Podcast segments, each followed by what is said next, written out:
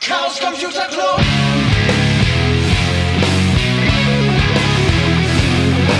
If you want things to get better, you're going to have to stand for something. Herzlich willkommen zur neuen Folge der Sibyllinischen Neuigkeiten. Folge 10 ist das. Und zwar nehmen wir die auf am Allerheiligen Abend äh, des Jahres 2017. Und wir sind heute zu viert. Der Christian ist da. Hallo, Hanno. Und dann haben wir noch zwei Gäste. Und zwar den Bastian Ja, richtig, hallo. und Sir Goofy. Uhu. Alle schon zum zweiten Mal da, außer wir beide, Hanno. Tja. Genau, ich bin nämlich auch noch da. Ja, und äh, die Idee ist heute, mh, wir haben ja ein bisschen länger nichts von uns hören lassen, also werden wir erst ein bisschen in den Neuigkeiten uns äh, verlieren, äh, dann den neuen Vorstand vorstellen und zuletzt dann äh, auf ein Thema, ein spezielles Thema kommen, nämlich Zwei-Faktor-Authentifizierung und den Nitro, Nitro Key. So die Agenda. Fangen wir mit den Neuigkeiten an. Christian, was gibt's denn Neues? Einiges. Ähm, der Keller. der Keller. Nein, im Der Keller. Keller. Im Keller werden ähm, in, den, in den letzten Tagen und Wochen wieder fleißig gebastelt. Ähm, am Ende des Jahres, wenn wir gleich noch drauf kommen, steht ja so ein Kongress an bei den Terminen. Und äh, traditionell ist immer so, dass wenn es auf den Kongress zugeht, äh, ja, müssen noch mal die ganzen Projekte, die ein ganzes Jahr rumlagen, dann doch noch schnell fertig gebastelt werden. Ähm, so auch eine Fernbedienung als Upgrade unserer fahrenden Mate-Kiste beziehungsweise dem, dem Sofa. Das hat ja auch mittlerweile Räder. Und äh, letztes Jahr gab es da einen Nunchuck und dieses Jahr gibt's den Nunchuck 2 mit einem kleinen Display oben drauf und ähm, ja, ein bisschen more fancy Technik in dem Ding. Also unser Ashby hat da ziemlich viel Elektronik in dieses kleine Minigehäuse rein, reingepackt. Ähm, beeindruckend, ja. Und ansonsten wird auch, glaube ich, fleißig daran gebastelt, dass diese ganzen Kisten und Sofas auch wieder dieses Jahr auf dem Kongress rumfahren können. Ansonsten im Keller war es da, glaube ich. Mir fällt zumindest gerade nichts mehr ein, was sich unten geändert hat. Die Deckenplatten, die sind eingebaut und blinken vor sich hin. Das war beim letzten Mal nicht so. Stimmt, die Deckenplatten. Da können wir uns ja auch mal für die nächste Folge vielleicht mal wieder jemanden einladen, der ein bisschen was über die, den aktuellen Stand bei den Deckenplatten erzählt. Es geht gut voran, kann man kurz äh, sagen. Ne? Und es ist schon sehr beeindruckend, was die können. Also, Wie groß ist jetzt die aktuelle Testinstallation? die ist so groß wie der Bastelkeller da ist. So, Okay, also keine Ahnung, das- vier mal vier oder so. Oh, wir, ja. Vier mal vier Deckenplatten. Also 16 mal? Drei? ja. Ich glaube auch 3x3. Drei mal drei, okay. War in jedem Fall schon, und, und jedes Teil aus vier Elementen, also schon, schon groß. Ne, 8 Pro, oder? Ich glaube 8 mal 8 ist jede Platte. Mhm. Vielleicht sollten wir uns mal ein bisschen mal im Keller. Jedenfalls sieht das schon unten gut aus und hier oben sieht man auch schon, wo die auch hin sollen. Ne? Also Genau, in der Lounge ist ja die Decke noch teilweise offen und da kommt das irgendwann mal alles rein. Wo wir gerade auch schon oben sind, da sind so, glaube ich, die meisten Sachen passiert ähm, zum, zur letzten Folge. Ähm, die Baustelle im Bällebad ist weitestgehend fertig. Wir sitzen ja auch wieder jetzt hier im Bällebad am Tisch und zeichnen diese Folge auf. Und ähm, ja, demnächst kann man das Licht steuern. Das ist noch nicht ganz fertig, aber die Steuerleitungen sind bis jetzt alle da, wo sie hin sollen. Müssen noch die Elektronik zum Steuern zusammengebaut werden. Ähm, in dem Zug haben direkt noch ein paar Geräte hier oben einen MQTT-Topic bekommen. Das MQTT ist ja so ein kleines handliches Protokoll, um Geräte über das Netzwerk steuern zu können, um das mal so einfach zu sagen. über das Internet of Things. ja. Und ähm, ich habe vor, ich glaube in der letzten Folge ja schon erwähnt, dass der Beamer darüber jetzt steuerbar ist.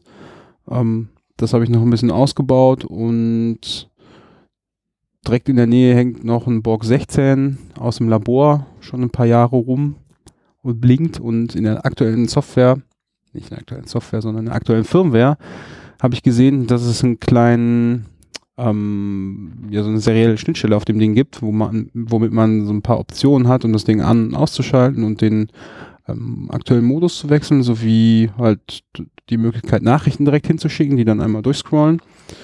Und äh, da habe ich dann große, große Teile des Codes von dem, von der Beamer-Steuerung recyceln können, weil die schickt ja auch ihre Befehle über die serielle Schnittstelle raus, ähm, um halt dort ja das Ding steuerbar zu machen. Also man kann jetzt den, die Anzeige stoppen, falls man mal einen Vortrag haben möchte, damit das dunkel ist, kann sie wieder anschalten und wenn man eine Message hinschickt, dann scrollt da dein beliebiger Text drüber.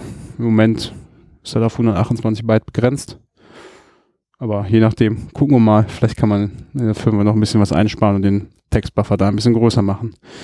Das Ganze ist im Wiki dokumentiert, also die Topics sind da alle aufgeführt. Und ähm, ja, bis jetzt kann man dann halt da einfach seine Nachrichten hinschicken. Einige Topics liefern auch Daten zurück. Also der Beamer sagt zum Beispiel auch im Netz Bescheid, dass ähm, er an oder aus ist und welche mm, Input Source da gerade gewählt ist. Ja, also auf die, die Topics werden, denke ich, auch in den nächsten Wochen noch ein bisschen erweitert zu, zu den Lichtgeschichten. Und ähm, eventuell bekommen unsere Infoscreens halt auch noch ein Topic, um ein bisschen Strom sparen zu können. Hm, mal sehen, wie es da weitergeht. Ansonsten, das Power Metering ist bis jetzt soweit, glaube ich, auch ganz stabil gewesen. Ähm, da sehen wir ja, glaube ich, im, im nächsten Neuigkeitenpunkt, wenn ich mich hier, ja, richtig, ähm, das Dashboard, was wir seit einiger Zeit haben, das zeigt halt auch den mh, aktuellen Stromverbrauch an. Ähm, da ist halt das Power Meter, wie schon erwähnt, was regelmäßig MQTT-Nachrichten publiziert mit dem aktuellen Verbrauch hier. Und in der Lounge leuchtet das dann entweder grün für akzeptabel, gelb für schon ein bisschen mehr Leistung und rot, Backofen und Durchlauferhitzer anmacht. Ja, ansonsten, wer noch irgendwie MQTT-Endstellen hier verteilen möchte, ist herzlich eingeladen, damit ein bisschen mitzubasteln. Ich denke, da kann man noch einige Geräte und Sensoren sinnvoll verteilen. Jo. Das waren die äh, Sachen, die sich hier im Club so direkt verändert haben, ne? Ja, das wären so die baulichen Änderungen. Okay. Dann hatte ich hier noch den Punkt politisches Engagement mal aufgenommen, weil ähm, da ja, war ich jetzt auch so ein bisschen aktiv. Wir hatten ja, glaube ich, schon mal irgendwann den Valocast äh, erwähnt, den ich noch äh, oder den wir noch zusammen aufnehmen.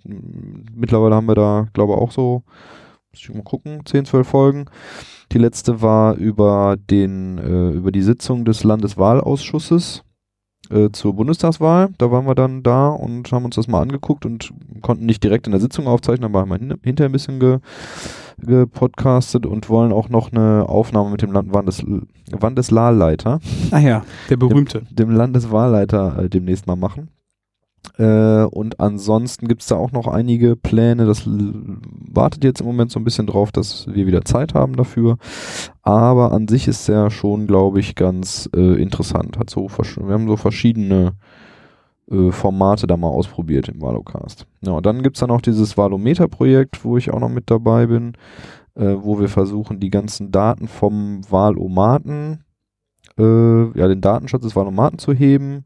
Da haben sich jetzt auch schon so einige Leute über GitHub eingefunden. Dann gibt es so einen Gitter-Chat und ähm, da gibt es zum Beispiel einen, der der vom Prototype Fund gesponsert wird, um damit was zu machen. Der hat sich da jetzt unserem Projekt angeschlossen und ja, das, was ich da schnell zusammengehackt hatte, wird jetzt langsam ein bisschen besser.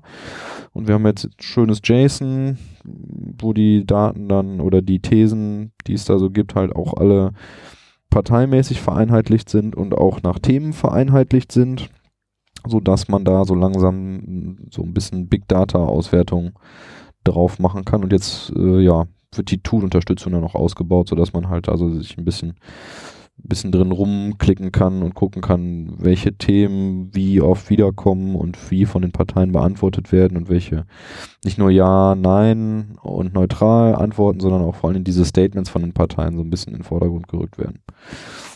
Ich bin gespannt, was da aus den aus dem Big Data Haufen rausfällt am Ende. Ja, das ist schon ganz spannend. Also so eine These, die immer wieder äh, auftritt in den, ähm, in den Wahlomaten, ist zum Beispiel Wählen ab 16. Also halt, ja, die These, das Wahlalter auf 16 Jahre abzusenken, beziehungsweise da zu halten. Also, weil es geht dann halt nicht nur um die Bundestagswahlen, sondern auch um die Landtagswahlen. Und in manchen Ländern ist es ja schon auf 16 abgesenkt und so.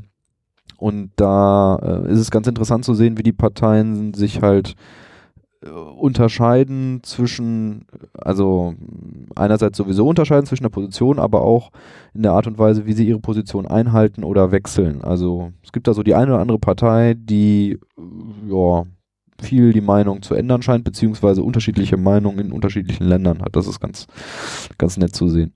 Von der Sorte gibt es ein paar Sachen. Ehe für alle ist noch so ein Thema, weil sich das über die Jahre äh, verändert hat. Und es gab es auch in ganz vielen Wahlomaten, das, äh, ja, das Thema. Und dann kann man das ganz gut so zusammenfassen und die Veränderungen sehen. Ja, dann wollte ich in dem Zusammenhang nochmal auf das Dogpatch hinweisen, ähm, was es ja schon ein paar Jahre lang gibt. Zwei, glaube ich. Oder nee, müsste drei, irgendwie so. Jedenfalls ging es da ja um ähm, darum, die Veränderungen in Gesetzen in einem Git-Repository so als Commits sichtbar zu machen. Und da hatte ich mich auch drum gekümmert, mal die aktuellen, also letzten Änderungen äh, einzuarbeiten vom, vom Grundgesetz, weil da haben sich halt in den letzten drei Jahren schon gab es noch ein paar Grundgesetzänderungen. Die sind jetzt im Prinzip fertig, die müssten dann nur mal rein äh, gemerged werden, damit sie dann auch sichtbar sind auf der Seite. Ja, und dann haben wir noch ein Projekt äh, angestoßen, was wir jetzt nochmal durchziehen müssen, und zwar so eine Art netzpolitischen Abend zu starten. Das soll der erste stattfinden im, im Dezember. Da gibt es schon einen Termin, aber ähm, der, also den wir uns so ausgedacht haben, und die Frage ist, ob das, äh, ob das passt von dem Gast her, weil wir ganz gerne einen Bundestagsabgeordneten einladen wollen von den Grünen, nämlich Kai Gehring, der ist äh, Bundes, also äh, in der, also der ist Abgeordneter der Grünen für Essen, ist über die Liste reingekommen und ist halt in der Bundestagsfraktion bildungspolitischer Sprecher. Und den wollen wir halt hier mal her einladen und mit dem ein bisschen quatschen, den Club zeigen und äh, vor allen Dingen dann so ein bisschen in Richtung Chaos macht Schule mit ihm. Das wäre nämlich jetzt meine nächste Frage gewesen, warum ihr genau den Bundestagsabgeordneten ausgesucht hast, aber klar, Chaos macht Schule machen wir ja recht viel. Das ergibt es auch ziemlich viel Sinn, dass wir genau jemanden einladen, der sich ja, ja dann mit diesem Thema beschäftigt. Genau. Also im Grunde genommen geht es schon darum, es gibt ja noch mehr Abgeordnete, es gibt irgendwie fünf Essener Abgeordnete im Bundestag und es gibt natürlich auch Landtagsabgeordnete und Leute, die hier im, im Stadtrat äh, arbeiten und so. Und das soll jetzt sozusagen der Auftakt sein, sonst mal mit dem ersten zu reden und der schien recht naheliegend. Mit den anderen wollen wir eigentlich ganz gerne auch nochmal reden, aber jetzt erstmal gucken, wie es halt mit dem ersten läuft und klappt und da dann das mal testen. Genau. Ja, wo wir schon bei Chaos macht Schule sind, in, ähm, ja, also schon an diesem Monat, haben wir auch wieder einen Termin, wo wir die Zusammenarbeit mit der Grundschule in Düsseldorf fortsetzen. Da wird es wieder ein Elternabend geben. Ähm, das ist jetzt schon der dritte Elternabend, also das findet jetzt schon recht regelmäßig statt und ja, da geht es natürlich an der Front auch weiter. Und ähm, was ein kleines bisschen eingeschlafen ist, mal gucken, ob wir das ein bisschen reaktivieren können, sind die, die Krypto-Partys. Ich glaube, da haben wir dieses Jahr nur eine oder zwei gemacht, das war sonst ein bisschen mehr. Und ähm, ich sehe das ja als eine gute Möglichkeit, ähm, ja, die politische Arbeit voranzutreiben, indem wir halt genau so ein dediziertes Treffen haben, wo Gäste halt hier hinkommen können, und, um halt gezeigt zu bekommen, wie man zum Beispiel halt Passwörter in ordentlich macht oder halt E-Mails verschlüsselt. Und ja, ich denke, das kriegen wir auch wieder gut befüllt. Die nächste Neuigkeit von den Sachen, die wir so in den letzten Wochen gemacht haben, da war nämlich ziemlich viel Jugendarbeit eigentlich dabei. Und zwar sind wir in Gelsenkirchen bei den Joblingen gewesen. Hat das jemand von euch schon mal gehört? Nee. Nein. Ja, Mhm. aber auch bloß über dich. Ja, auch über mich, okay. Ähm, die Joblinge sind äh, eine Organisation, die jungen Menschen bei der Berufswahl oder Findung weiterhilft. Ähm, die bieten dort für Leute, die jetzt nach der Schule nicht so genau wissen, ja, was sie mit ihrem Leben anfangen sollen, die Möglichkeit zum Beispiel so Bewerbungstrainings zu machen ähm, und in, die- ja, also all diese Sachen, die wir selber auch aus unserer Schulzeit vielleicht noch kennen. Ähm, was macht man da noch? Lebenslauf zusammenschreiben. Allerdings werden da auch Berufe vorgestellt, ähm, damit man halt einen Eindruck davon bekommt, ja, was gibt es da eigentlich alles und ist das interessant, ja oder nein. Und in dem Zug sind wir halt auch dort gewesen, ähm, quasi den ganzen Tag von 10 bis 16 Uhr und haben einen Workshop gemacht, wobei sich der erste Teil ähm, darum drehte, halt unsere Clubarbeit vorzustellen. Also wir haben gezeigt, was der Chaos Computers Club so macht. Wir haben darüber gesprochen, was, was Hacker so machen und was Hacker nicht machen.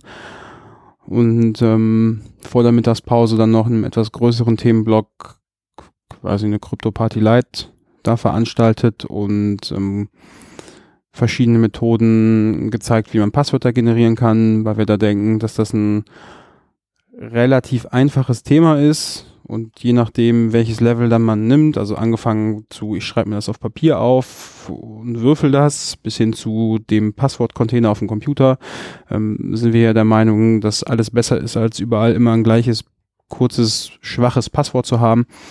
Und ja, bei dem Thema kann man erstens relativ viel selber ausprobieren und zweitens Sachen, die man dann da gemacht hat, auch selber für sich später anwenden und nicht nur irgendwie einmal gemacht und nie wieder angefasst, sondern ähm, ja, haben dann da auch die, die Passwort-Saves, die wir in einigen Schulen schon mal gemacht haben, haben sich hinterher tatsächlich noch einige auch die, die ja ausgefüllt und mit nach Hause genommen und ja, solange das jemand äh, in der Zukunft benutzt, wäre an der Stelle ja schon mal wieder was gewonnen.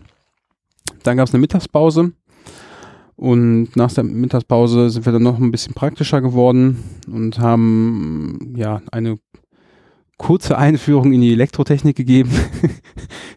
Wobei das natürlich nicht ein Elektrotechnikstudium ersetzt, aber ja, ich habe ähm, ja noch von, von meiner alten Arbeit ähm, so Elektronikbausätze und wir haben halt mal besprochen, ähm, was ein Widerstand ist, wie eine Leuchtdiode funktioniert, wie man Widerstand und eine Leuchtdiode zusammenbringen muss, so dass die Leuchtdiode auch äh, nicht kaputt geht und sich in Rauch auflöst.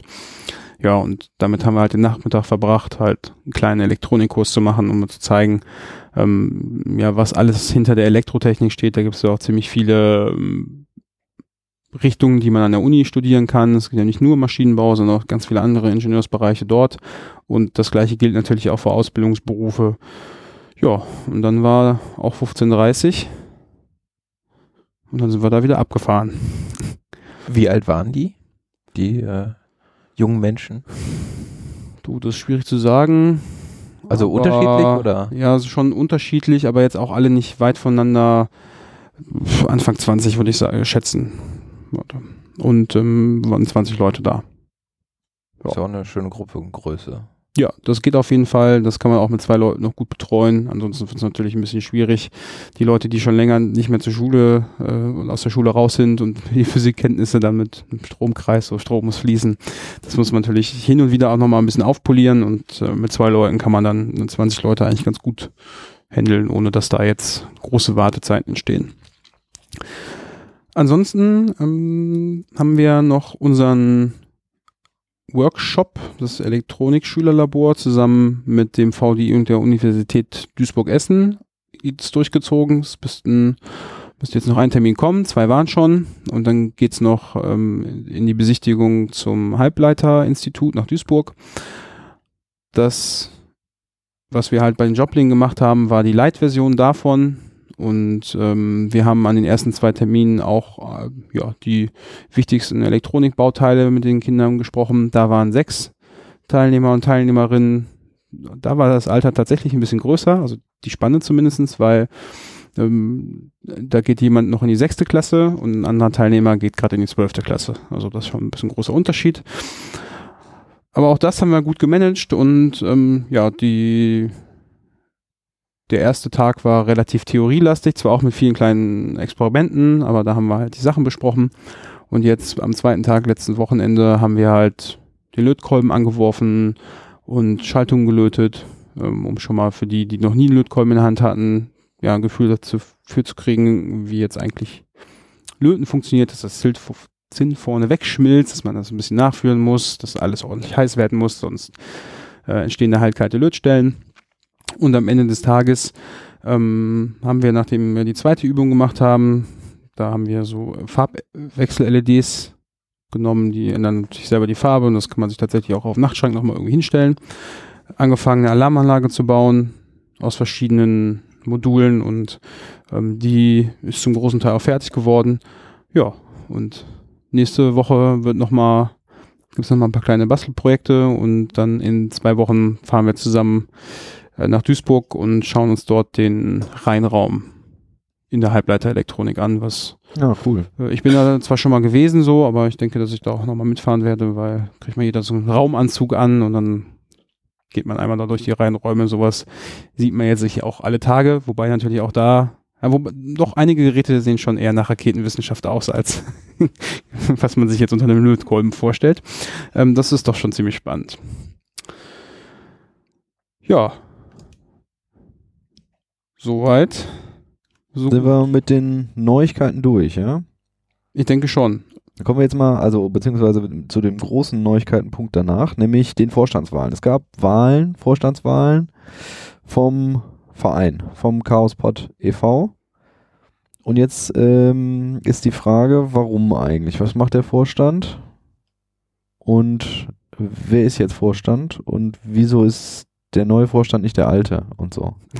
Und- Musste er gestürzt werden? Und warum stellt der Ja, Hanno so viele Fragen? Gab es da Unregelmäßigkeiten? Nein, Unregelmäßigkeiten gab es da nicht. Ich bin ja im alten Vorstand gewesen. Allerdings äh, ändert sich tatsächlich jetzt bei allen drei Leuten aus dem Vorstand persönlich relativ viel und ähm, ich für meinen Teil kann auch nicht abschätzen, wie viel zeitintensiv mein neuer Job wird. Ja, und deswegen musste ich das jetzt mal beiseite legen, weil, naja, die Aufgaben sind jetzt, man sitzt da jetzt nicht Stunden um Stunden um Stunden dran, aber die Sachen, die man da zu tun hat, sollte man schon regelmäßig machen. Und da ich jetzt nicht genau abschätzen kann, wie viel Zeit ich dann eigentlich habe, habe ich dann gesagt, gut, das hat jetzt schon vier Jahre gemacht. Jetzt kann das mal jemand anders machen. Wollte ich- jemandem anders mal die Möglichkeit geben, sich zu profilieren. ja, genau. Das hat ja auch ganz gut geklappt. Ähm, ja, zwei von den neuen Vorstellen haben wir auch uns direkt eingeladen hier. Könnt noch mal winken. Ja, erzähl mal. Winken. ja. also im Grunde war es ja so, dass vor der, also das ist ja die Mitgliederversammlung einmal im Jahr vom Verein und ähm, ja, vor dem, vor der Mitgliederversammlung, ein paar Tage vorher, kam halt ein, ein paar E-Mails vom alten Vorstand, dass quasi diese nicht mehr zur Verfügung stehen für die neue, wie sagt man, Legislaturperiode? Nein, für die, Doch schon, ja. ja, Ja. ähm, für das nächste Jahr quasi, Vereinsjahr. Und ja, dann ging die Personalrochade langsam los und es wurde ein, es wurden Nachfolger gesucht. Und äh, Wir haben uns nicht schnell genug geduckt. ja, genau, genau. Äh, ja, dann ähm, bei der eigentlichen äh, Mitgliederversammlung wurde dann halt gewählt und Kandidaten vorgeschlagen und äh, es war auch äh, rege Beteiligung. Also letztendlich waren, glaube ich, wie viel? 25 Personen oder so Mhm. Mitgliederversammlung. War schon sehr ordentliche Größe und dementsprechend die kontrovers diskutiert wurde, sag ich mal. Ähm, ja, Ja, aber dafür, dass es kontrovers diskutiert wurde, haben wir äh, gar nicht so lange gebraucht. Das stimmt natürlich, ja, irgendwie schon.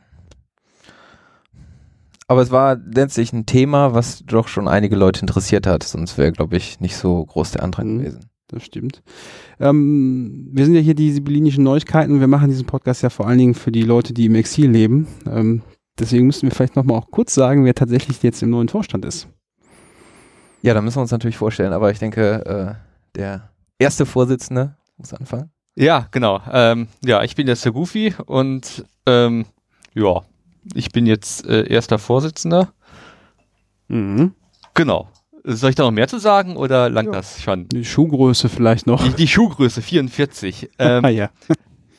Ähm, ja, ich kann persönlich noch was zu mir sagen. Also ich bin äh, ja, mittlerweile Wie lange bin ich hier dabei? Fünf Jahre? Vier Jahre?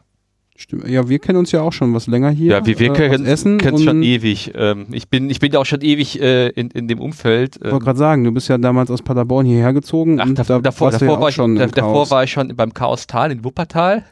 Mhm. Ähm, und äh, ja, da bin ich halt, äh, habe ich in Paderborn äh, studiert.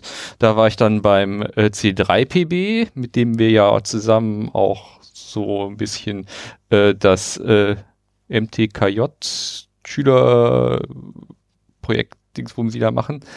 Ähm, ja, und jetzt bin ich halt äh, seit einigen Jahren hier beim Chaos Pod dabei. Wohne mittlerweile auch in Essen. Ja, ich habe letztes Jahr erschreckt festgestellt, dass mein zehnter Kongress war. ähm, ja, ich werde wahlweise alt oder äh, bin schon sehr lange dabei, aber ich glaube, das ist auch eine ganz gute Sache, um, um sowas zu machen. Klingt auf jeden Fall so, als ob du wüsstest, wie so Läden funktionieren. Genau, ja, das ist so, das ist ja eigentlich so ein bisschen eigener Haufen hier in, in so Hackerspaces. Ja, ansonsten bin ich mittlerweile Doktorand in der Universität Duisburg-Essen in Informatik. Ähm, ja, Das klingt so, als ob du einer der wenigen bist, der sein Informatikstudium Ich hab- abgeschlossen hat. Ich habe ein abgeschlossenes Informatikstudium. Uh. Ich werde jetzt auch sogar promovieren. Also es ist halt ähm, Selten in Hackerkreisen. sel selten in Hackerkreisen. Ich weiß nicht, ob es gut oder schlecht ist, aber äh, ja, Eine Rarität. Das ist ein, eine Rarität, ja. Aber ja, ich versuche immer auch bei, bei ähm, aller Theorie nie die Praxis zu ver ver vergessen, was in der Wissenschaft immer sehr witzig ist, weil teilweise ja, steht man da, man liest irgendwas, denkt man so von, ja, das kann man zwar so machen, aber naja, so funktioniert das Internet halt nicht. Okay. Ja. Unser zweiter Vorstand, macht das, äh, machst du auch was mit, Mit Informatik? Ah, nein, ich bin äh, kein quasi Informatik-Native, wenn man das vielleicht mal so sagen würde. Ähm, meine Schuhgröße ist auch 43, von daher bin ich nur der Vize. Nein, ähm, letztendlich, äh, ich bin auch Doktorand, aber in der physikalischen Chemie in Bochum. Äh, bin 31 Jahre alt und jetzt seit drei Jahren hier Mitglied im Club. Und ähm, ja, bin letztendlich äh, sehr gerne hier, auch wenn es vielleicht zeitlich nicht immer so klappt, oft äh, genug vorbeizuschauen, aber ähm, ja, äh, finde es immer, immer sehr interessant und löblich, hier äh, zu sehen, was die Leute ähm, alles so auf die Beine stellen, auch an Dingen. Und ich hoffe jetzt ähm, als ähm, Mitglied des Vorstandes da auch äh, helfen zu können und meinen Teil auch dazu beizutragen. Gut. Und ansonsten der dritte im Bunde, der Schatzmeister. Das, ja, das ist der Jürgen, der ist Kassenwart und ähm, ja, beerbt unsere Düse im Amt. Ja, Ja. ähm, Ich meine, den Jürgen kennen wahrscheinlich auch viele. Ja. Das ist ja auch schon quasi seit immer dabei. ja, den kannte ich auch zuerst aus Paderborn. der hängt da auch häufiger rum. Tja, ansonsten. Ja, also ich war ja bedauerlicherweise gar nicht bei der Mitgliederversammlung da, weil ich es einfach verpeilt habe. ähm, deswegen interessiert es mich jetzt, weil, weil ihr gerade gesagt habt, äh, kontroverse Diskussion und so. Habt ihr denn, habt ihr denn euch was vorgenommen für eure Amtszeit? Ein äh, Projekt oder wollt ihr irgendetwas äh, erreichen oder so? Habt ihr eine flammende äh, Rede gehalten und äh, die Leute auf eure Seite gezogen? ähm, nein, also äh, das war alles sehr etwas spontaner. Also, ähm, also für mich persönlich ich bin nicht hingegangen und sage, ich wollte unbedingt jetzt in den Vorstand kommen. Ähm, habe das ähm, wurde quasi vorgeschlagen und ähm, ich übernehme gerne die Aufgabe. Auch bin, bang, bin dankbar dafür, dass ich das Vertrauen geschenkt bekommen habe dafür. Nein, ähm, Ja, aber das muss man Letztendlich- auch erstmal kriegen. Ne? ja, Das ist ähm, schon klar. Ich denke, mein persönliches Anliegen ist auf jeden Fall, ähm, hier den Umgang im Club ähm, aufrechtzuerhalten. Das, ähm, ich meine, wir sind ein bunt gemischter Haufen. Ähm, da ist natürlich immer auch manchmal äh, Vermittlungsarbeit nötig. Ähm, und äh, ja, das ist äh, so mein Ziel, würde ich sagen.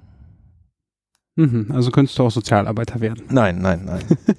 Nee, aber das ist eine wichtige Sache. Da haben wir auch neulich nochmal drüber gesprochen, dass so die, die Umgangsformen hier und äh, wer hier Mitglied wird und so schon ein wichtiger Punkt ist. Ähm, ich glaube auch euch beiden ja, ich finde das, was wir halt haben, dass hier mehr oder weniger jeder hinkommen kann und auch Mitglied werden kann, ohne irgendwie die große Aufnahmeprüfung zu machen oder was Besonderes zu können. Das äh, finde ich persönlich schon sehr angenehm. Und ist vielleicht auch mal ein bisschen anders, als das in anderen Vereinen ist. Da muss man Aufnahmeprüfung machen oder sonstige Verpflichtungen eingehen. Ich habe mal vor ein paar Jahren mit meinem Mitbewohner, da wollten wir äh, in so einem Flugmodellverein Mitglied werden, um Ah. auf diesem Flugplatz rumfliegen zu können. Okay. Und dann habe ich mir die Anmeldemodalitäten da mal durchgelesen. Also das war, ähm, das war erstens recht teuer, wobei, okay, gut, wenn man da jetzt ein bisschen fliegen muss, möchte, ist, ist ein bisschen wie hier, ne, Sandburg haben oder nicht haben, aber da waren noch so ein paar andere Sachen, da dachte ich mir, also, nee, dann nicht. Fliege ich hier Was- einfach Was am- denn? Da muss man irgendwann Rasen mähen und irgendwie so. Ach so. Äh, so Was, ich dachte, jetzt kommt irgendeine Aufgabe, Aufnahmeprüfung, wo man Ja. irgendwie, Wissen vorweisen muss. Ja. ja, oder Wir, wir könnten natürlich irgendwas einführen. Du musst einfach zwei Wochen Klo putzen oder so. Ah ja, da sehen wir auf jeden Fall schon mal die Ziele des neuen Vorstands. naja, gut. Hanno, hast du noch Fragen an die beiden? nö, erstmal nicht. Klingt Nee. doch gut. Klingt Ja. Alles gut. ja, also ja, wir haben uns halt nicht schnell genug weggeduckt. Das war am dem Sonntag, als wir da waren, halt dann doch auch so eine Sache von, naja, wenn man fragt, so von wer möchte machen, da haben alle ganz, sehr, war die Decke plötzlich sehr interessant und haben halt äh, hingeschaut, no, no, no, no, no. genau, und ähm, ja, das ist halt immer so ein bisschen ein Problem. Ja, nächtelang im Keller rumhängen ist kein Problem, aber sich dann mal ein Jahr lang dazu zu committen, ja, zuverlässig mal irgendwas zu machen, ähm, ist dann doch eher nicht so der Fall. Von daher, ja. Mal gucken, was auf uns zukommt. Aber ich Ich denke, ähm, wir, ähm, wir kriegen das schon hin. Eben. Also ich habe da keine Bedenken. Ich habe das ja lange genug gemacht und euch kenne ich mir auch schon was länger. Ich wollte gerade sagen, der alte Vorstand hinterlässt ja ein gut bestelltes Feld. Dankeschön. Genau. Gut, ich glaube, gut gemacht. ansonsten ähm, sind wir mit den Neuigkeiten jetzt so durch. Kommen wir noch mal kurz zu den Terminen. Da müssen wir ein bisschen runterscrollen. In unserer Veranstaltungsliste steht als erstes die Open Rhein-Ruhr vom 4. und oder vom 4. bis 5. November. Das ist direkt kommendes Wochenende in Oberhausen im Rheinischen Industriemuseum. Museum direkt am Bahnhof. Genau, das, ähm, ja, also der die, Anreiseweg dahin mit der Bahn zumindest das ist sehr kurz. Am 9. November findet wieder das Treffen von Code for Ruhrgebiet statt. Da sind auch alle Interessierten herzlich eingeladen, einfach vorbeikommen. Und ansonsten in unserer Liste jetzt der 34.3, den wir vorhin schon erwähnt haben, der immer als Motivationshilfe dient, um Projekte noch fertig zu basteln, damit man die mitnehmen kann. Der findet vom 30. Nein, Quatsch, bis zum 30. vom 27. Dezember statt. Und an der Stelle sei erwähnt, dass man sich für diese Veranstaltung Tickets im Vorverkauf klicken muss und die nächste und auch letzte Vorverkaufsrunde beginnt am 21. November. In den Shownotes gibt es einen Link auf das Ticketportal und dort dann, wer hin möchte, zügig klicken, sonst sind die Karten nämlich weg. Und ähm, wer es noch nicht mitbekommen hat, dieses Jahr findet das Ganze in Leipzig statt. Ansonsten, Goofy, du hattest noch ähm, einen Kommentar glaub, dazu zu Chaos West. Ja, genau. Wir sind halt äh, vom Chaos Pod wieder dabei mit Chaos West. Ähm, ja, wieder mit einer riesen Embassy, so nennt man halt, wenn man mit so einem Hackerspace dahin fährt, ähm, die ähm, Gruppentische. Ähm, ja, und zusammen mit der Seabase. Das ist halt dann immer ein Riesenverein mit, sagen wir mal, zwei, drei, 400 Leuten, die dann da sind. Warte, die heißen jetzt Embassy? Das hieß doch mal Assembly. Oder Assembly, was weiß ich. Aber Embassy wäre noch cooler. Assem eigentlich. Assembly, ja, es gibt dann, äh, es gibt dann Assemblies, die nennen sich Embassy. Das ist immer Ah. so ein bisschen, ähm, ja, Italian Embassy, ja, Grappa und äh, ja, Okay, das war mir neu. Äh, Italian Grappa und naja, gut. Ähm, ja. Ja, da sind wir halt dann dabei. Da gibt's dann passend dazu eine Lounge mit Musik. äh, Wahrscheinlich diesmal ein bisschen leiser, weil halt ähm, Messehalle und nicht mehr ein e- extra ab, äh, abgeteilter Raum wie in Hamburg.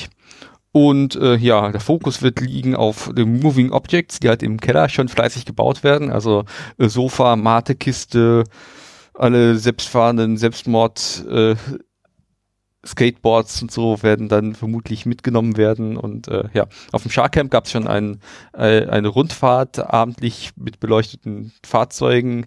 Ähm, ich schätze mal, jetzt auf dem Kongress wird da noch viel mehr da sein. Wird da auch eine Rallye dann veranstaltet, irgendwie durch die Hallen? Nee, aber es wird ein extra Testparcours geben, damit Ah. man die Kinder nicht mehr über den Haufen fährt. Also wir Okay. sind da schon, also ich habe das schon links schon gesehen, die sind schon beim Baustellenzubehör am, am Anfragen, ob man dann irgendwie so Barken leihen kann oder so. Okay. Aber ich glaube, das große Problem beim, äh, beim Kongress ist dieses Jahr ja gar nicht unbedingt, sind ja nicht unbedingt die Tickets, sondern mehr die Unterkünfte in Leipzig, oder? Die, äh, die es nicht mehr gibt. Also ich habe ein Hotel und äh, Unterkünfte sind kein Problem, die sind auch sehr billig, aber man braucht ein Auto. Also Auto, das ist halt ein Messegelände, ja, da kann man halt mit der Bahn hinfahren, aber halt abends nicht mehr wegkommen. Aber mit dem Auto ist das halt, ja, Autobahn rauf, Autobahn runter und dann ist da irgendwie ein Hotel und das kostet, keine Ahnung, 40 Euro die Nacht für ein Doppelzimmer. Ja, das ist ja Also das ist halt- ein guter Kurs. Aber man muss halt die fünf Kilometer mit dem Auto fahren. Fünf Kilometer ist ein bisschen weit, um nachts bei minus 10 Grad durch Leipzig zu laufen. Na, klingt doch nach einem guten Geschäftsmodell. Aber ich denke, die Hörerinnen und Hörer werden auch dieses Problem irgendwie lösen. Und ja, keine weiteren Termine. Kommen wir sagen. zum Thema. Zum Thema. Zum Thema. Das Thema ist äh, Two-Factor Authentication und der Nitro-Schlüssel. Hm. Wir haben nämlich letztens überlegt, worüber könnten wir noch so sprechen und da äh, bin ich auf die Idee gekommen, den Bastian nochmal zu fragen, ähm, ob er nicht mal vorbeikommt, um darüber zu berichten, wie das mit dem Nitro-Key denn so ist. Denn du hast mir mal vor ein paar Monaten erzählt, dass du dir so ein Ding gekauft hast Genau, ja. und äh, da dachte ich mir nämlich, jetzt hast du es bestimmt schon mal benutzt, nicht so wie ich. Ich habe nämlich so einen YubiKey und im Gegensatz zu mir habe ich den ähm, heute das erste Mal ausgepackt, aber ich hoffe, dass du den Nitro-Key schon ein bisschen öfter benutzt hast, um mal darüber zu berichten, was man jetzt mit diesem Ding eigentlich so machen kann. Ähm, es geht ja um Two-Factor-Authentication und äh, ja, Was ist das eigentlich? was ist das eigentlich und was kann man damit machen? Also, ähm, ich habe den Nitro Key Pro. Also man, ähm, ich denke, wir werden auch einen Link zur Verfügung stellen, um mal die Spezifikation sich durchlesen zu können. Und ähm, letztendlich, was ich größtenteils benutze, ist, ähm, da drauf ist letztendlich wie eine Art ähm, SIM-Karte. Ähm, und da kann man RSA-Keys hinterlegen. Und zwar drei Stück äh, mit einer maximalen Größe von 4096 Bit. Also ähm, asymmetrische Verschlüsselung einfach damit machen. Und ähm, ja, das hat einige Vorteile ähm, gegenüber normaler ähm, E-Mail-Verschlüsselung, also äh, ganz normale GPG-E-Mail-Verschlüsselung, weil der eigentliche Key sozusagen sicher auf diesem Stick gelagert wird.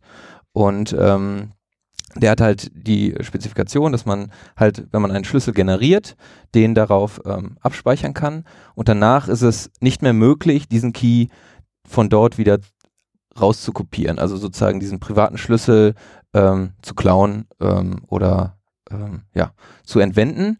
Und ähm, ja, der große Vorteil ist natürlich, man ähm, muss sich nicht mehr so stark darum bemühen, ähm, wer Zugriff auf den Schlüssel hat, weil letztendlich ist der Schlüssel hier drauf sicher. Also wenn man zum Beispiel E-Mail-Verschlüsselung benutzt, dann ähm, kann man äh, den auch an anderen Laptops benutzen, ohne dass man ähm, Angst haben muss, dass der Laptop dann den privaten Schlüssel auch bekommt oder kopieren kann, sondern der ist quasi auf diesem ähm, Key, da, auf diesem USB-Key quasi ähm, abgelegt. Mhm.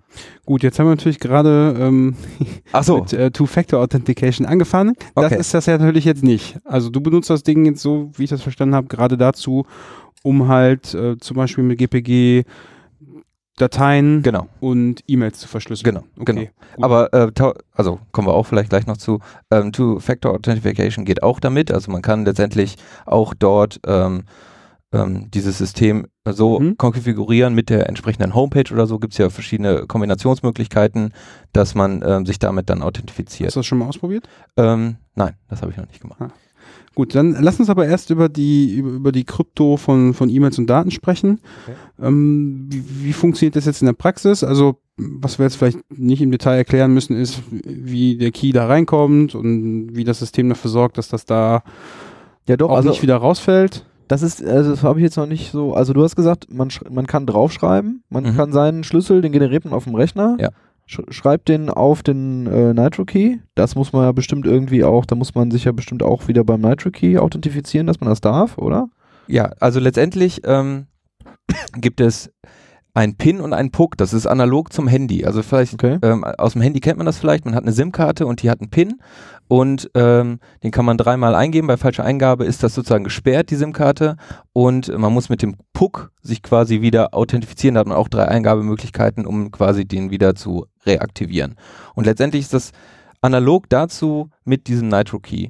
Ähm, und bei der SIM-Karte ist es ja auch so, ähm, da kann man ja auch ähm, den Key nicht herunterkopieren, um sich dann quasi im mobilen Netz einzuloggen, ähm, sondern das ist auch, den kriegt man ja zugeschickt vom Hersteller oder vom, vom Provider und hat darauf keinen Zugriff, sondern kann ihn nur immer entschlüsseln oder also beziehungsweise Entsperren benutzen, ne? entsperren, genau, indem man den PIN benutzt. Und analog dazu funktioniert letztendlich dieser Nitro Key. Also man hat den einfach, ähm, kann dann die Daten darauf schreiben, dazu muss man natürlich Admin-Rechte, das entspricht dem PUC quasi. Ähm, und ähm, dann kann man da seinen seinen Key hinterlegen und zum Benutzen muss ich immer nur den PIN eingeben. Und man hat auch quasi ähm, nur eine bestimmte Grenze an Versuchen, um den PIN einzugeben, also standardmäßig drei Versuche. Und der Vorteil letztendlich dadurch ist, dass man sich keine riesigen Passwörter merken muss, weil quasi Brute Force Attacken nicht möglich sind. Dreimal versuchen ist vorbei. Das heißt, man kann auch einen relativ einfachen PIN oder Passwort benutzen, um diesen Schlüssel zu entschlüsseln oder zu, also Mhm. um ihn einfach zu benutzen. Okay, das heißt, äh, kann man da ein Passwort, also du hast jetzt PIN gesagt, aber kann man da jetzt irgendwie ein langes Passwort äh, wählen oder kann man tatsächlich nur einen vierstelligen Zahlencode? Nee, Nee. das ist frei wählbar. Also letztendlich kann man nur Zahlen oder, ähm, oder auch Buchstaben. Ähm, ich glaube, ich habe mal gelesen im Forum, dass Sonderzeichen ein Problem darstellen, aber ähm, gut. bei okay. manchen, ähm, ähm, aber äh, nee, also letztendlich ist das frei wählbar. So, und dann ist der Schlüssel da drauf und um den jetzt zu benutzen, muss man ihn erst entsperren, eben Genau. mit dem PIN. Und dann möchte man irgendeinen Text verschlüsseln Ja, für eine E-Mail und dann genau. sagt, dann schickt man quasi diesen Text an den Nitro Key, der verschlüsselt das und man kriegt den verschlüsselten Text zurück oder wie? Ähm, Weil Ja. ich meine, du sagst ja, man kann ihn nicht runterkopieren. genau, genau. Das genau heißt, so der Nitro Key muss es ja machen. Ja, genau, genau. So funktioniert das. Ähm, genau. Also man kann auch den Schlüssel theoretisch direkt da drauf generieren. Wird natürlich wegen Zufallsgenerator und so weiter, ähm, habe ich es persönlich nicht so gemacht. Ich habe es quasi ähm, erstmal auf dem Laptop äh, quasi den Schlüssel richtig generiert und dann darüber kopiert. So hat man auch ein Backup, weil wenn man den direkt auf dem Key generieren würde, dann würde man niemals ein Backup bekommen. Aber ähm, ja, äh, so hat man halt die Möglichkeit, auch bei Verlust des Keys quasi mit äh, Revoked-Zertifikat und alles Gedöns quasi äh, das wieder äh, gerade zu rücken. Und äh, wie entsperrt man den? Also ich meine, du brauchst ja dann irgendwie Systemunterstützung für. Letztendlich ist das ganz normal, wird das von GPG einfach unterstützt. Also so. das ist eine GPG einfach äh, eine ähm, Keycard oder ähm, heißt das. Ähm, die kann man da einfach generieren. Also letztendlich, wenn man das mit GPG darüber kopiert, das ist auch ganz normal, das macht man auch mit GPG, dann ähm, ähm, dann merkt er sich sozusagen, dass auf diesem Key, äh, auf diesem ähm, Nitro Key, also auf an die, in diesem USB ähm, Stecker der Key liegt und automatisch den immer abfragt oder sucht, wenn man mit diesem Schlüssel dann verschlüsseln möchte oder, oder entschlüsseln möchte. Also, äh, Entschuldigung, signieren oder entschlüsseln möchte. Mhm. Ähm, und äh, ja, wenn der nicht angesteckt ist, dann heißt es letztendlich Key ist nicht da. Also dann ist das ziemlich äh, simpel in der Hinsicht. und in welchem USB-Dings du den reinschickst, ist auch egal. Völlig egal, genau. Also das wird auch von ähm, ähm, ähm, Enigmail mit Thunderbird und so wird das Mhm. alles ganz normal unterstützt und man kann es auch damit quasi ähm, steuern. Also man muss gar nicht in die Konsole gehen, sondern kann das auch quasi grafisch damit ähm, einrichten. Welche Vorteile siehst du jetzt bei dem Gerät? Ähm, also ich persönlich habe das zu Hause an Testrechner sozusagen schon ähm, ausführlich getestet. Ähm, der Vorteil ist ganz klar, was ich persönlich benutze. Ich habe meine Festplatte komplett Lux verschlüsselt, also ganz normale ähm, Vollverschlüsselung der Festplatte. Und da sollte man ja auch immer ein großes Passwort nehmen und möglichst, äh, also was weiß ich, 20 Zeichen, Zufall und hast nicht gesehen. Und das ja immer jedes Mal einzugeben beim äh, beim Rechner starten und das muss man sich merken. Wenn man mehrere verschiedene Rechner hat, dann verschiedene Passwörter für die Lux-Verschlüsselung.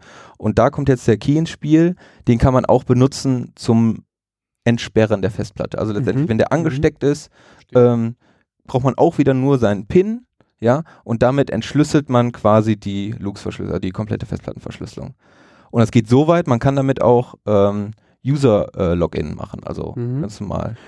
Siehst du da auch jetzt irgendwie einen Nachteil? Weil ich denke mir so, okay, 20 Zeichen, die errate ich nie, aber wenn ich dir jetzt den Keyler mal so entwende und dann bei dir zu Hause mal das an den Rechner stecke und ihn dann boote, kann ich ja die, die Platte aufmachen. Du hast drei Versuche für den PIN. Also letztendlich ähm, ist er dann ganz normal gesperrt, wie mit dem Handy-SIM-Karte auch. Mhm. Also, also das Also das ist so heißt, der du musst Trade, einfach ne? nur Ja.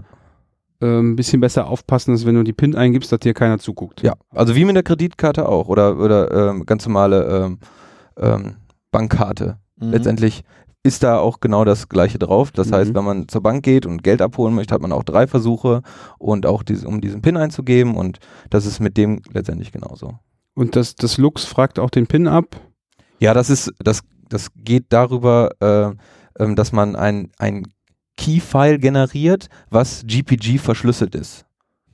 Ah, Ja, okay. mhm. Okay, also letztendlich wird dann abgefragt, dass dieses File entschlüsselt wird mit dem Nitro Key, wenn er angesteckt ist, dann wird der PIN abgefragt, dann entschlüsselst du das File Mhm. und damit wird dann automatisch deine Festplatte entschlüsselt. Okay. Also du machst quasi einen Schritt bevor Lux kommt, musst Genau. du erst das Keyfile entschlüsseln und Lux merkt überhaupt nichts davon, weil der Lux merkt gar nichts, genau. Du kann, man kann ja auch mehrere Schlüssel hinzufügen an so einer, an so einer Lux-Verschlüsselung. Das heißt, der alte Schlüssel existiert noch, wenn die, ähm, Mhm. wenn der Nitro Key weg ist, dann kannst du immer noch mit dem alten 20-stelligen Passwort ganz normal deine Festplatte entschlüsseln. Also da hat man in der Hinsicht auch ein Backup ähm, und ist äh, nicht aufgeschmissen völlig, wenn man diesen Key verliert. Okay, und du sagtest ja auch gerade, die PIN muss nicht vierstellig sein, sondern kann auch noch ein bisschen was länger Genau. sein. Und das heißt, wenn man jetzt, weiß ich nicht, irgendwas Zehnstelliges hat, ähm, Also genau, okay, das ist äh. Mhm. völlig dir überlassen. Der Vorteil ist letztendlich, weil ich habe wirklich mehrere verschiedene Festplatten, äh, die alle Lux verschlüsselt sind und man müsste sich da dann jedes Mal ein neues Passwort eigentlich ausdenken und auch merken und dann eingeben und das ist einfach auf diese Weise einfach sehr einfach, dass man das einfach mit einem, man braucht sich letztendlich nur den PIN merken. brauchst Ja. du nur den PIN merken und dann entschlüsselst du damit deinen Schlüssel, der sehr sicher ist, weil er sehr lang ist, weil du Ja, es dir genau. selber nicht merken musst. Genau. Und mit diesem Schlüssel, und der kann dann auch auf allen Festplatten, die du hast, gleich sein. Du Ja, kannst auch er- unterschiedlich, ist ja völlig egal. Aber also, du kannst auf dem, auf dem Kia nur drei speichern. Nee, stopp. Ah. Okay, dann müssen wir es nochmal kurz Ja. aufhören. Ganz normale GPG-Verschlüsselung. Das heißt, du hast ja ein ähm, ganz normal äh, Public und Private Key Paar und der Private Key liegt auf dem Nitro Key Ja. und egal was kannst du ja damit verschlüsseln. Ja, und der Verschlüsselungs-, also der Lux-Schlüssel kann immer ein unterschiedlicher sein. Genau, Aber den entschlüsselst du mit deinem meinem GPG-Key, gleichen. genau. Ja, okay. genau. Also wenn ich dir jetzt eine, wenn du mir jetzt eine verschlüsselte E-Mail schickst, dann entschlüssel ich die auch mit meinem Private Key und das ist immer der gleiche, der auf dem Nitro Key steckt. Mhm. Das heißt, den benutze ich für ganz normale E-Mail-Verschlüsselung, für Festplattenentschlüsselung quasi oder ähm, auch für User Authentication, zum Beispiel beim Login unter Linux. Jetzt kann man das auch, gibt es auch ein PAM-Modul, womit du dann auch dich mit diesem Key einloggen kannst. Das heißt, die Sicherheit von deinen Festplatten zum Beispiel beim Booten ist jetzt so, dann die geringste Sicherheit ist quasi dann die Länge deines RSA-Schlüssels, den du auf dem Nitro-Key speicherst. Für alle sozusagen. Also wenn man jemand die Festplatte kriegen würde, dann könnte er, müsste er den 4096 äh, Bit langen Entweder den, genau, oder mein ganz langes Passwort für die Festplattenverschlüsselung. Also wenn Ja. ich also diese 20, 24 weil, weil du noch, weil du zwei Keys da drin hast sozusagen. Genau, also Ja. genau, die Lux-Verschlüsselung geht mit beiden, ja. Und, Also- oder man, man wird deines Nitro-Keys habhaft und hat dann genau drei Möglichkeiten, ein auch nicht allzu kurzes Passwort zu Genau. erraten. Genau. Und äh, jetzt da so ein, so ein Hardware, also das heißt, man ist dann darauf angewiesen, dass diese drei Versuche auch eingehalten werden und dass man die nicht umgehen kann irgendwie. Ne? Aber das ist dasselbe System wie bei Kreditkarten, wie bei ähm, SIM-Karten. Mhm. Das ist letztendlich ähm, Hardware gesteuert, das geht nicht. Also letztendlich, wenn der geblockt ist, dann braucht man dann wieder den Puck, um es dann wieder freizuschalten. Und wenn der auch dreimal falsch eingegeben ist, dann ist letztendlich der Nitro Key sozusagen so geblockt, dass man ihn komplett resetten muss und ah, einen das neuen geht dann. und ja, da- genau. Also dann muss man wieder einen neuen Key drauf schreiben. Mhm. Aber der alte ist nicht mehr abrufbar. Also letztendlich drei plus drei Versuche und zack ist äh, der. Ist deine Festplatte für immer verschlüsselt? Nein. Aber wobei du hast ja noch ein Backup. Genau, Das also das sollte man natürlich haben. Aber der Vorteil ist letztendlich, du kannst, du brauchst dir nicht darüber Sorgen machen, dass du den Key zum Beispiel an einen, an einen infizierten Rechner anschließt oder hör mal, ich Mhm. muss jetzt äh, mich da einloggen, gib- schließe ich mal eben an. Also was man damit ja auch machen kann, man kann ja auch SSH-Authentification machen. Also wenn du jetzt dich auf einer Maschine remote ein, ein, Mhm. einloggst, dann geht das auch mit Hilfe dieses SSA-Schlüssels, der quasi auch ein RSA-Schlüssel ist, der auch hier hinterlegt ist. Und also, aber das Geheimnis kommt aus dem Ding nicht raus und Genau. somit ist zum Beispiel so ein Keylogger oder ähnliche Software dann so ein bisschen im Gang. Müssen aufpassen auf die PIN. Ja, das ist natürlich wahr. Okay, ähm, was mich als nächstes so interessieren würde, wie viel Aufwand war das so für dich, das einzurichten und ähm, hast du das Gefühl, dass sich das im Alltag zwar ein bisschen behindert, aber irgendwie die Security, ja, ähm, äh, Security-Vorteil so groß ist, dass du das gerne machst? Ähm, ja, ich habe ja ein paar Hintergedanken und zwar ähm, mal ähm, zum Beispiel meine Freundin benutzt auch meinen Laptop oder wir haben mehrere Computer, die wir gemeinsam sharen sozusagen. Also bin ich schon dahinterher, dass man eine Festplattenverschlüsselung hat und ähm, generell ein höheres Sicherheitslevel. Aber es ist auch immer schwierig für, ähm, ich sag mal, nicht nahestehende Personen der IT-Sicherheit, den ähm, das sozusagen ähm, nahezulegen, auch so starke Passwörter, so starke Ja, Schlüssel klar. zu benutzen. Und ähm, so geht man halt dahingehend, dass man sagt, okay, du musst dir nur diesen PIN merken. Und ähm, das ist weniger Useraufwand für den ähm, Mhm. für denjenigen. Und ähm, was auch noch damit machbar ist, man kann damit, ähm, man hat auch einen Passwortcontainer da drauf, man kann sich andere Passwörter darauf merken und man kann das auch in Kombination mit anderen Passwortcontainern benutzen. Also man hat viel, viel Möglichkeiten und ähm, ich finde, es ist einfacher, jemandem klarzumachen, guck mal, merkt dir jetzt diesen achtstelligen PIN, das machst du beim Handy auch, machst du bei der, oder vierstellig in dem Fall oder bei der Kreditkarte auch, aber mehr brauchst du dir, um die Sicherheit erstmal keine Sorgen zu machen Mhm. und du brauchst nur diesen Schlüssel dafür. Und dementsprechend ähm, ja, wird das eher angenommen, als wenn man dann sagt, okay, hier brauchst du ein 20-stelliges Passwort und beim Login am besten auch 16 Stellen, aber auch ein anderes und das äh, schmeißt man dann schnell durcheinander. Das heißt, nicht nur du hast den Schlüssel, den, den Nitro Key, sondern deine Freundin hat auch einen und ihr könnt euch beide am Laptop mit euren jeweiligen. Das ist der nächste Schritt. Also Ah, aktuell ist das noch in der Testphase, den Ja, glaube ich, ein, aber genau, das ist der nächste Schritt, dass man sich dann quasi sagt, man holt einen zweiten und damit hast du dann auch die Möglichkeit und brauchst dir auch nur diesen PIN merken. Mhm. Spannend. Und ähm, ja, das ist das, das, deswegen habe ich quasi das Interesse daran, das zu Mhm. benutzen. Aber ja, die Einrichtung, das läuft alles über GPG. Ähm, und da muss ich letztendlich anmerken, da gibt es genug Dokus auf jeden Fall äh, im Internet, wo die man schrittweise einfach durchgeht. Und ähm, auch auf der Homepage letztendlich von NitroKey gibt es auch genug Tutorials, die da, ähm, die da äh, ja, zeigen, wie, man's da, wie man das benutzt. Man kann es natürlich auch unter Windows benutzen. Ähm, und äh, ja, die Möglichkeiten sind vielfältig. Aber es ist letztendlich doch ein bisschen Arbeit.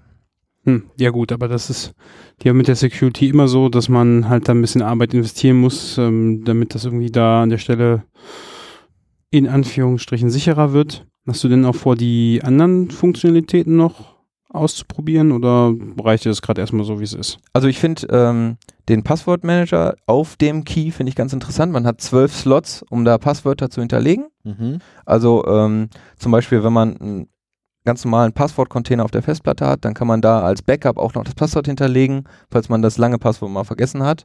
Ähm, das ist eine Möglichkeit und ähm, ja, ich habe sogar auch ganz lustige Tutorials gesehen, da haben die sich, ähm, also um vielleicht ein bisschen ins Detail zu gehen, ähm, wenn man das generiert, dann erklärt man erstmal einen Master Key und der hat dann Subkeys und das sind letztendlich meine Authentification und Encryption Keys, die auf dem Nitro liegen.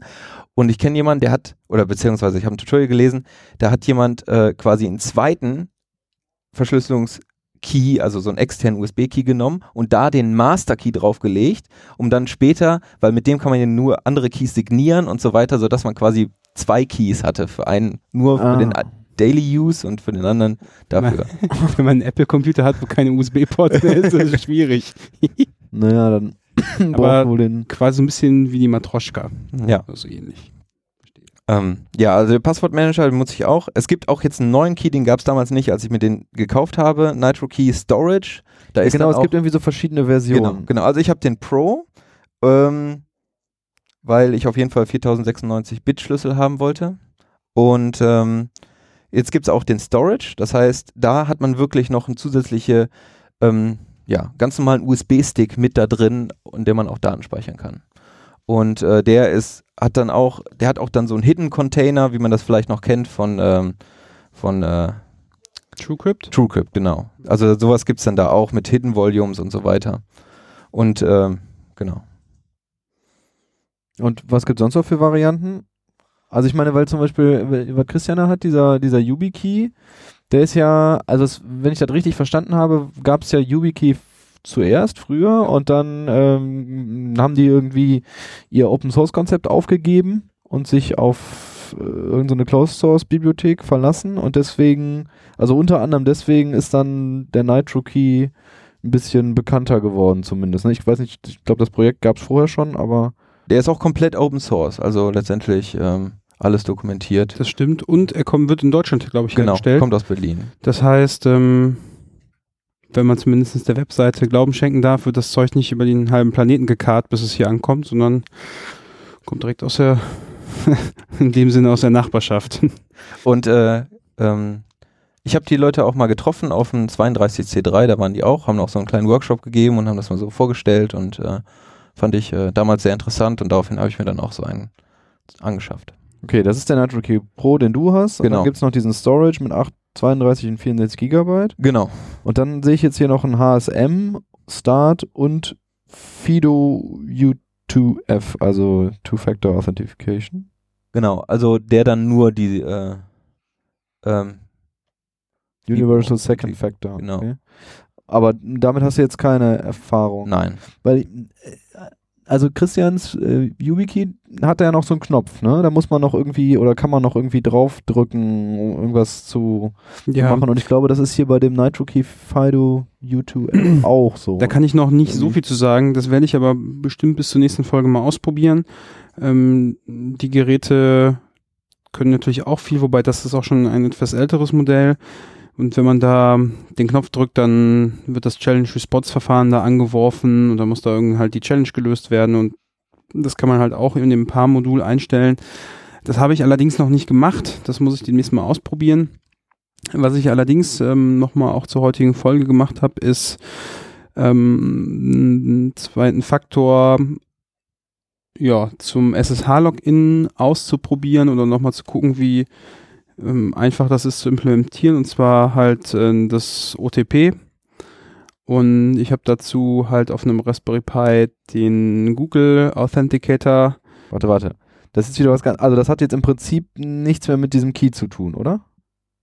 Äh, mit, also die können das natürlich auch beide, aber damit habe ich mich jetzt nicht beschäftigt, weil das mit dem Ja. Hardware-Setup da ein bisschen aufwendiger ist. Ja, ja. Ich habe dann, weil wir ja auch eingangs gesagt haben, dass wir uns ein bisschen mit äh, Two-Factor Authentication, meine Güte, äh, beschäftigen. Ähm, das halt, das hatte ich früher schon mal aufgesetzt und habe halt nochmal geguckt, ja, wie kompliziert und wie einfach das jetzt ist.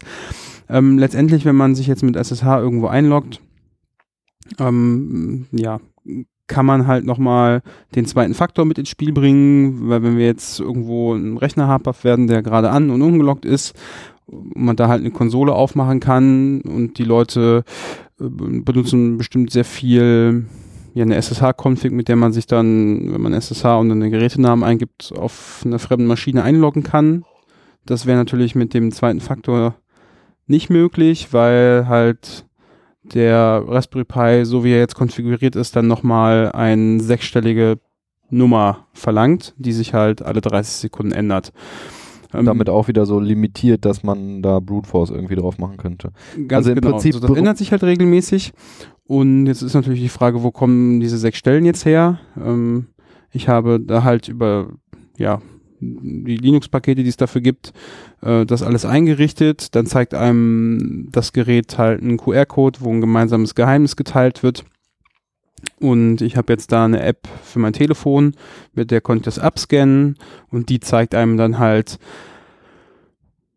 ja, alle 30 Sekunden die passende Nummer an, um den zweiten Faktor da richtig lösen zu können und dann kann man sich halt auch über den Public Key ganz normal einloggen. So, man ist halt, ne, wenn nicht, gut, wenn jetzt mein Handy ungesperrt direkt daneben liegt, bringt es natürlich wieder nichts, aber ja, das Handy hat man jetzt meistens ja, irgendwie in der Tasche oder so oder das ist natürlich auch ja. gesperrt. Und da kann man auch nochmal eine extra Passphrase einstellen, die ein bisschen länger ist als vielleicht die, die Passphrase, die man nutzt, um sein Handy zu entsperren. Und auf jeden Fall hat man dann da schon mal wieder ein bisschen was gewonnen. Ja, ich werde jetzt auch einfach mal ausprobieren, wie nervig oder wie nicht nervig das jetzt so in den nächsten Wochen ist. Ähm, das ist ja immer mal einmal einloggen, einrichten und dann funktioniert das alles. Ähm, vielleicht ganz nett, aber es könnte sich herausstellen, dass das jetzt in Zukunft irgendwie Anstrengend wird. Genau, das durchzuhalten. Oder vielleicht ist es auch kein Problem, ab und zu mal halt dieses äh, One-Time-Passwort damit einzugeben. Genau, also das, diese ganze Sache beruht jetzt auf der Theorie sozusagen, dass man, dass man mehr als einen Faktor hat. Also ein Faktor ist etwas, was man kennt oder etwas, was man hat oder etwas, was man ist. Ne? Also Genau. das erste, was man kennt, wäre halt ein Passwort. Das zweite ist eben so eine Hardware-Geschichte, die man hat oder das Handy, was man hat. Und das dritte wäre sowas wie ein Fingerabdruck, Retina-Abdruck oder irgendwie ein Körper-Bio-Merkmal. Irgendwie sowas, ne? Und wenn man halt zwei Faktoren zusammenbringt, etwas, was man, also zwei unterschiedliche natürlich auch noch, etwas, was man kennt und etwas, was man hat zum Beispiel, dann ist das diese Zwei-Faktor-Authentifizierung und in deinem Fall hast du es jetzt gemacht mit TOTP, also irgendwie Timed One-Time Passwords. Genau, heißt die das, ne? sind, ähm, da gibt es zwei Varianten von. Einmal halt, die zeitabhängig sind, deswegen generiert das Teil auch alle 30 Sekunden ein neues. Und dann gibt es so den, die klassische Passwortliste, wo man eine relativ lange Liste hat an Passworten, ja, die man eingeben muss. Nur, ja, die ist dann irgendwann leer, da muss man neu generieren. Das ist HOTP, glaube ich, ne? Irgendwie mit einem Index ist das dann, glaube ich, ne? Genau. Und im Prinzip funktioniert das so, dass man ähm, sein Gerät am Anfang synchronisiert mit dem, wo man sich einloggt, sodass beide ein Geheimnis halten. Und wenn man, ja, und dann will man sich halt einloggen und beide haben das Geheimnis und das ist dann abhängig von der Zeit zusätzlich noch. Und dann kann man sich eben einloggen. Okay. Genau, so funktioniert das. Ähm, man muss nur gucken, dass die Geräte ungefähr die gleiche Zeit haben, weil wenn die Zeit zu groß auseinanderdriftet, dann funktioniert das nicht mehr, wobei man ähm, dort auch Einstellungen tätigen kann, die ja diese, weiß ich nicht, schlechte Internetleitung, die dafür sorgt, dass das alles so out of sync läuft, ähm, ja, das Problem da ein bisschen eindämmt. Also das kann man schon auch in den Griff kriegen. Ähm, ja, wie gesagt, ich habe das früher schon mal benutzt. Äh, dann ist das, auf, das war auf einem Server installiert, der dann irgendwann nicht mehr da war und deswegen ist das dann so auch bei mir verschwunden.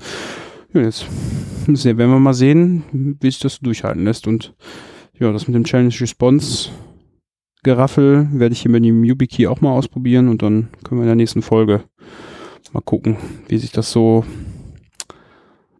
entwickelt. Also das wäre eine Alternative quasi, anstatt des Handys dann wieder so ein Key einzusetzen, der, Genau. der dann so ein Ähm, Login absichert. Richtig, und wir haben hier noch so ein paar andere Alternativen. Also wir haben einmal den, wir haben ja gerade den Nitro Key gesprochen, dann den YubiKey und in der ähm, Folge 203 der Freak Show wurde der Tresor nochmal vorgestellt. Der ist primär gedacht als Bit-Wallet, Bitcoin-Wallet, so rum.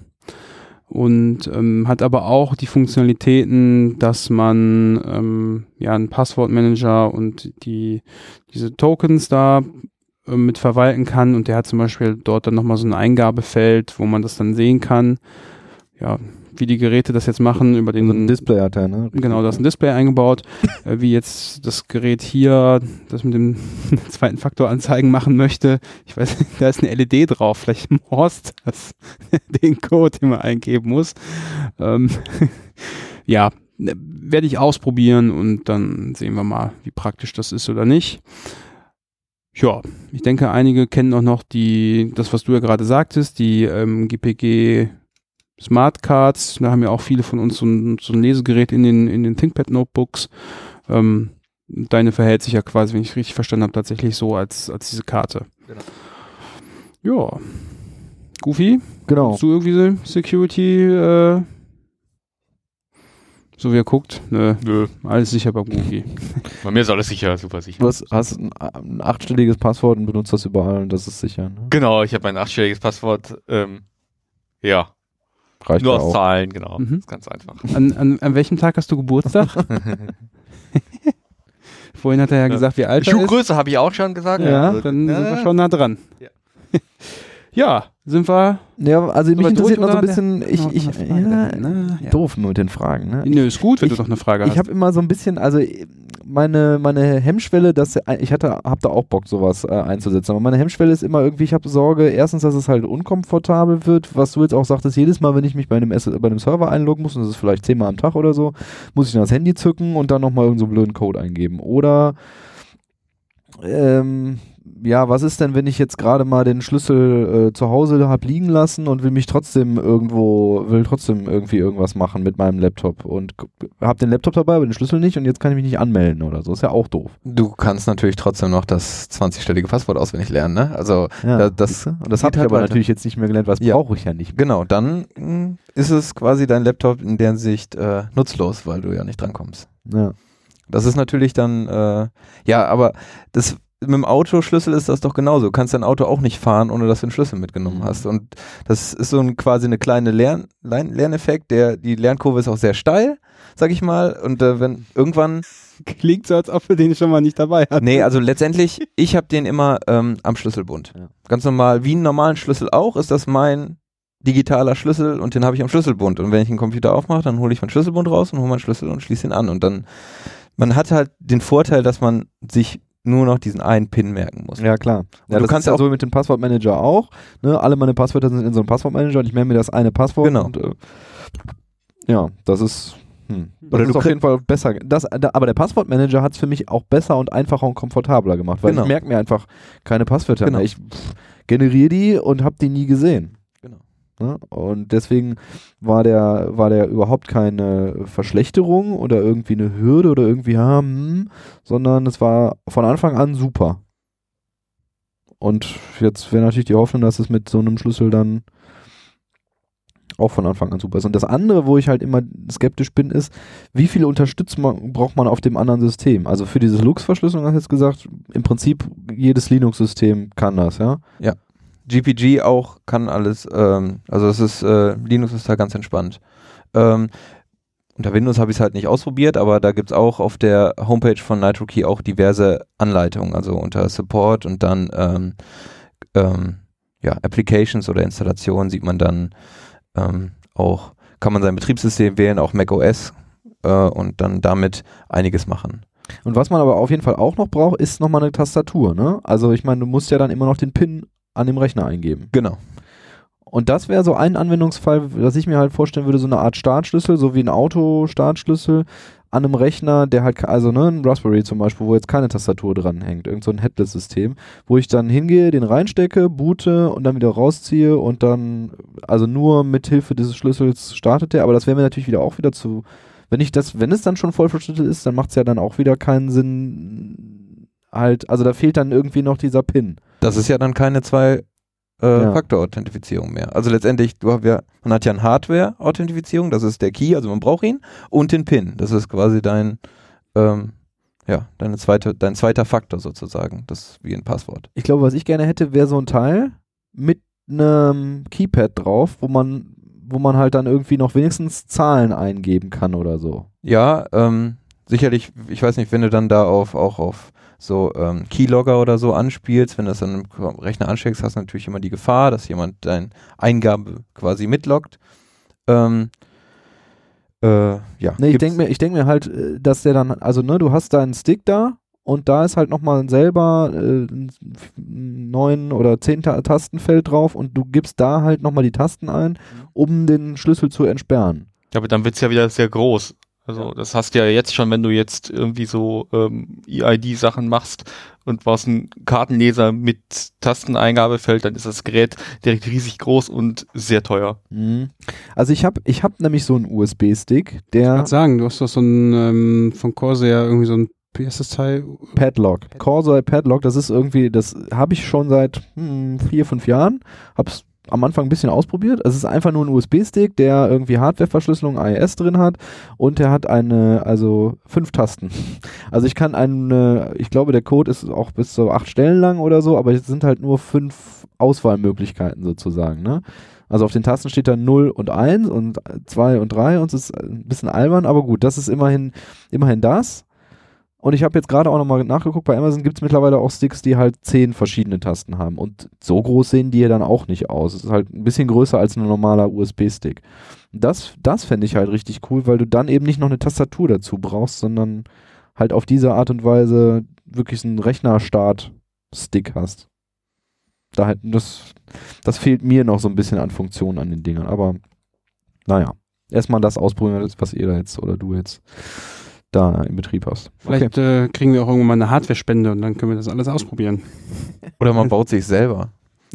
So, so, so ein Pi Zero oder so, wo man dann einfach so ein paar Tasten drauf lötet und mit dem USB-Anschluss. Krypto selber. Äh, Nee, nee, es ist ja du, die Krypto machst du ja nicht selber, du achso, machst den ja nur die Hardware dazu. Ja, okay, verstehe. Du benutzt weiterhin so einen USB-Key und musst den Dann wird quasi es aber wirklich sehr groß, oder?